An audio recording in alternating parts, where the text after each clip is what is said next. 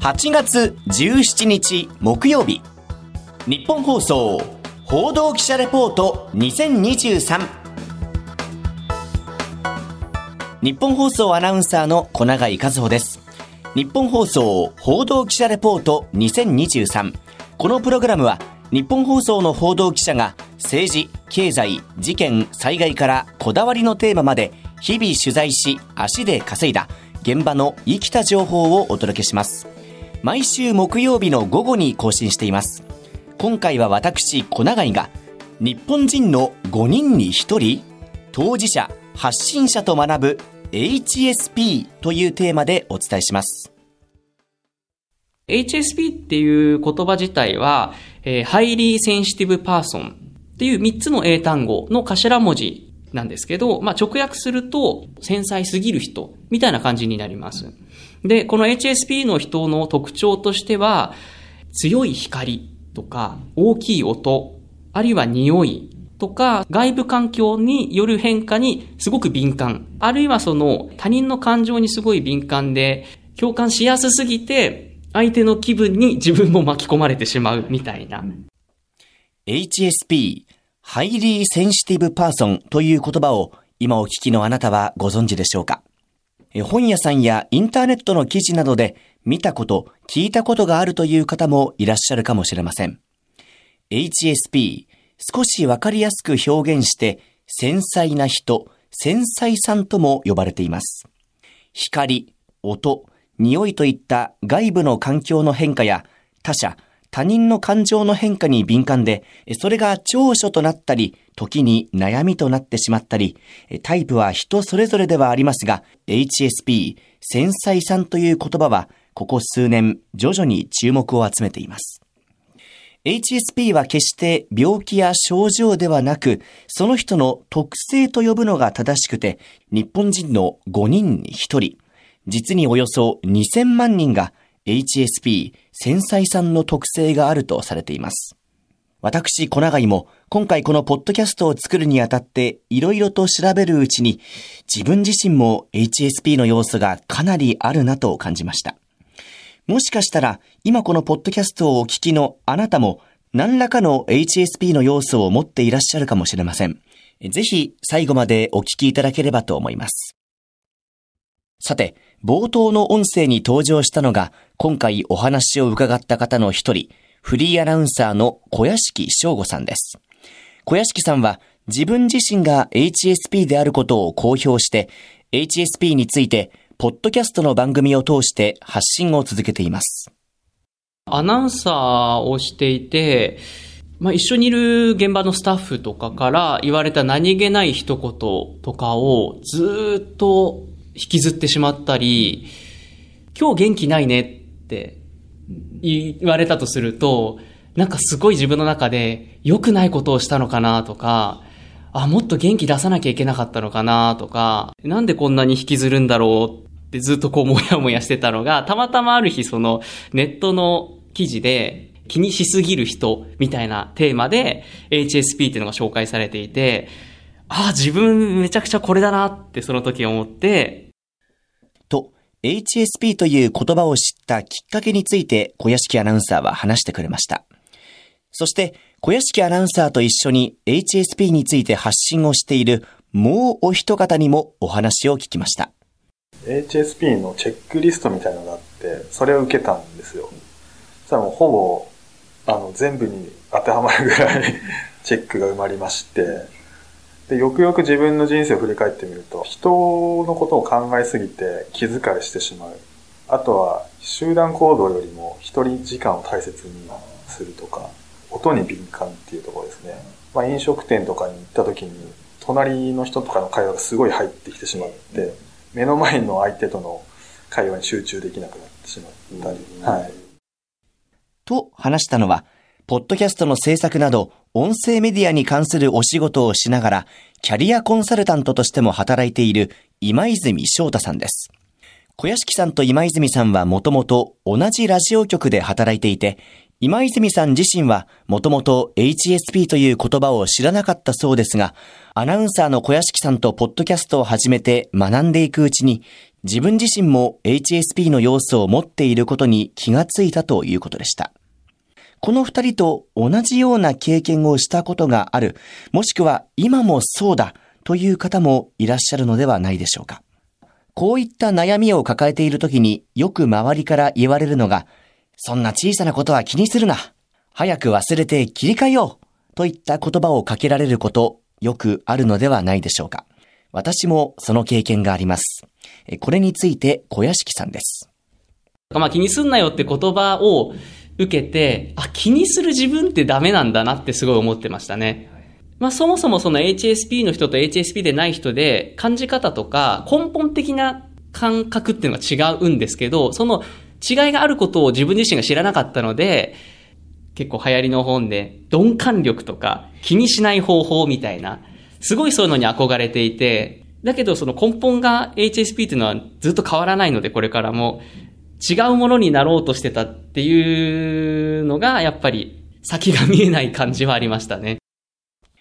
気にしないことを努力したけど、根本的なものが変わらないと、かえって苦しかったと小屋敷さんは経験談を話してくれました。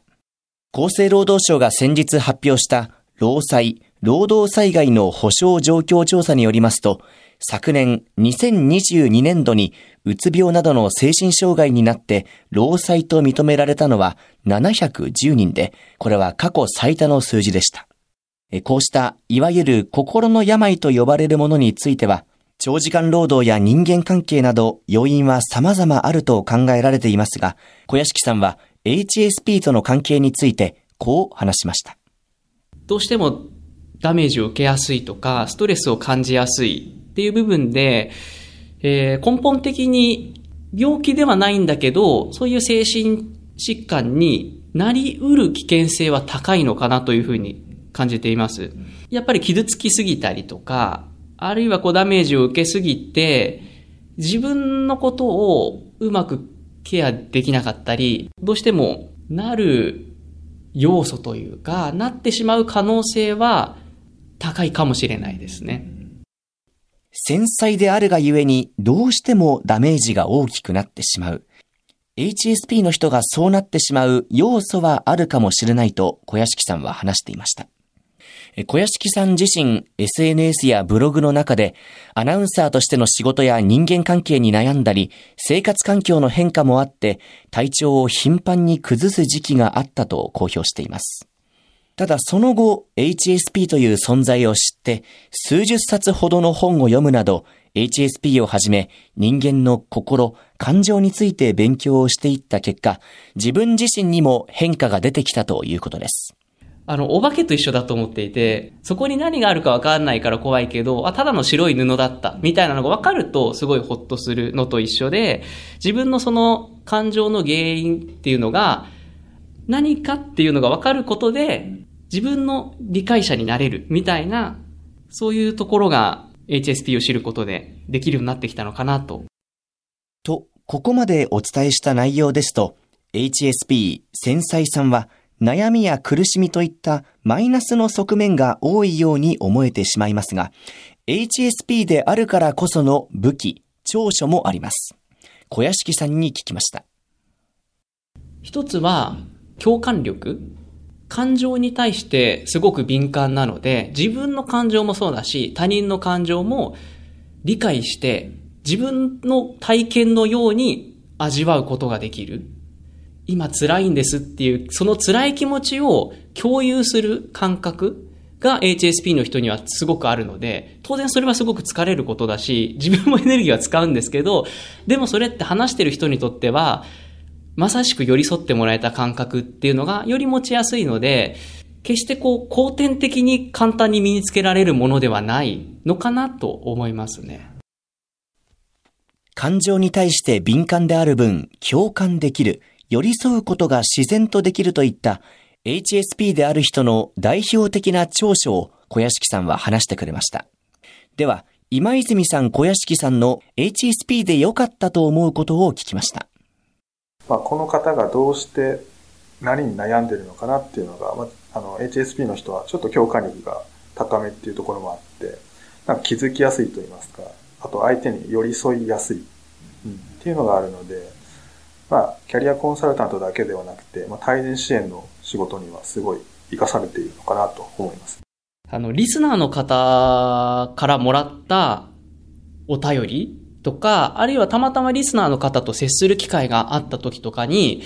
声をかけてくれたことっていうのを、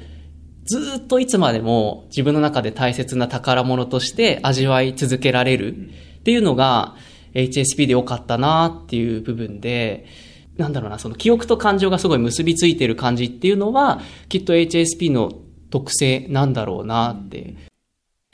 今泉さんはキャリアコンサルタントとして、そして小屋敷さんはアナウンサーとして、お仕事の面で HSP 繊細さんであることのいい面も十分に感じている様子が分かったと思います。そんな今泉さん、小屋敷さんのお二人は、集まれ繊細さんというポッドキャストの番組を通して HSP について発信を続けています。その収録の現場に少しだけお邪魔しました。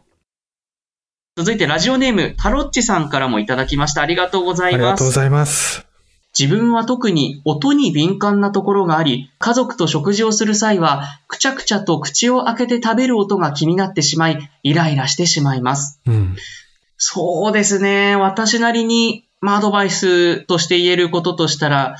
まずはやっぱそう、家族にそのことを打ち明けてみるってことでしょうか。んやっぱり、その HSP の人とそうじゃない人で大きな違いとしては、うんそこにそんな気になってるってことに気づいていないってことがあるんですよね。うん。え実はこういう音がすごく気になる自分はところがあって、それによって食事の時すごく気になっちゃうんだよねっていう話をどこかのタイミングでできたらいいのかなって思いますよね。と、HSP についてリスナーからの相談や質問に今泉さんと小屋敷さんが答えたり、サラリーマンと HSP、転職と HSP など、いろんな角度から HSP について取り上げて議論していく内容になっているということです。ここまで今泉さん、小屋敷さんにお話を伺う中で、私自身ずっと考えていたことが、じゃあ HSP の人はどうすれば悩んだり苦しい状態を脱却することができるのかということでした。この率直な疑問に今泉さんと小屋敷さんはこう答えてくれました。まだ明確な対処法みたいなのはないんですけども、やっぱ受け入れることかなと思いますけど、まあそういった自分は特性なんだっていうことを受け入れることによって、まあ仕方ないんだなっていうふうに思える。そうするとそこまで深くなんでしょうね、悩んだりしないのかなと思う。あ、こういうところがあるんだなっていうのを、こう客観的にちょっとずつ理解していく。そうすると、決して否定もせず、無理に肯定もせず、ああこういう部分は苦手だけど、でもこういう部分は間違いなくいい部分だしっていうような、その自分との距離感がうまい具合に取れてくると、自然と自分を責めなくなるし、うん、受け入れられるのかなって思いますね。と、まあ、残念ながら明確な対処方法はないものの、まずは受け入れること。そして HSP である自分自身を否定も肯定もせず、自分にはこういうところがあるんだなと理解していくこと。これが簡単なようで難しいけど大切なことなんだということでした。また自分自身の身の回りに HSP の要素があるかもしれない友人や知人がもしいれば、思い切って話してみる、打ち明けてみるのもいいのではないかと小屋敷さんは話していました。最後に、キャリアコンサルタントの今泉翔太さん、フリーアナウンサーの小屋敷翔吾さんに HSP の発信を通したこれからの目標や夢を聞きました。まずはもっと多くの方に届けたいっていうのがありますし、あとまあ音声コンテンツ、ちょっとコミュニティ的な要素もあるので、まあ、HSP の方がこの番組をハブにして集まれるような展開を作っていけたら嬉しいなとは思っております。HSP の中でもやっぱりいろんな得意な方っていると思うので、HSP の人たちで自分たちの長所を持ち寄って何か作品を作ったりとか、そういう行動ができたら面白そうだなって。私自身もこのポッドキャストを聞いていただき、繊細な自分に悩んでいる人の心が少しでも軽くなること、ひいては一人でも多くの人の健康、そして命が守られることを願います。日本放送報道記者レポート2023次回は藤原貴根記者がお送りします今回の担当は日本放送の小永井和穂でした。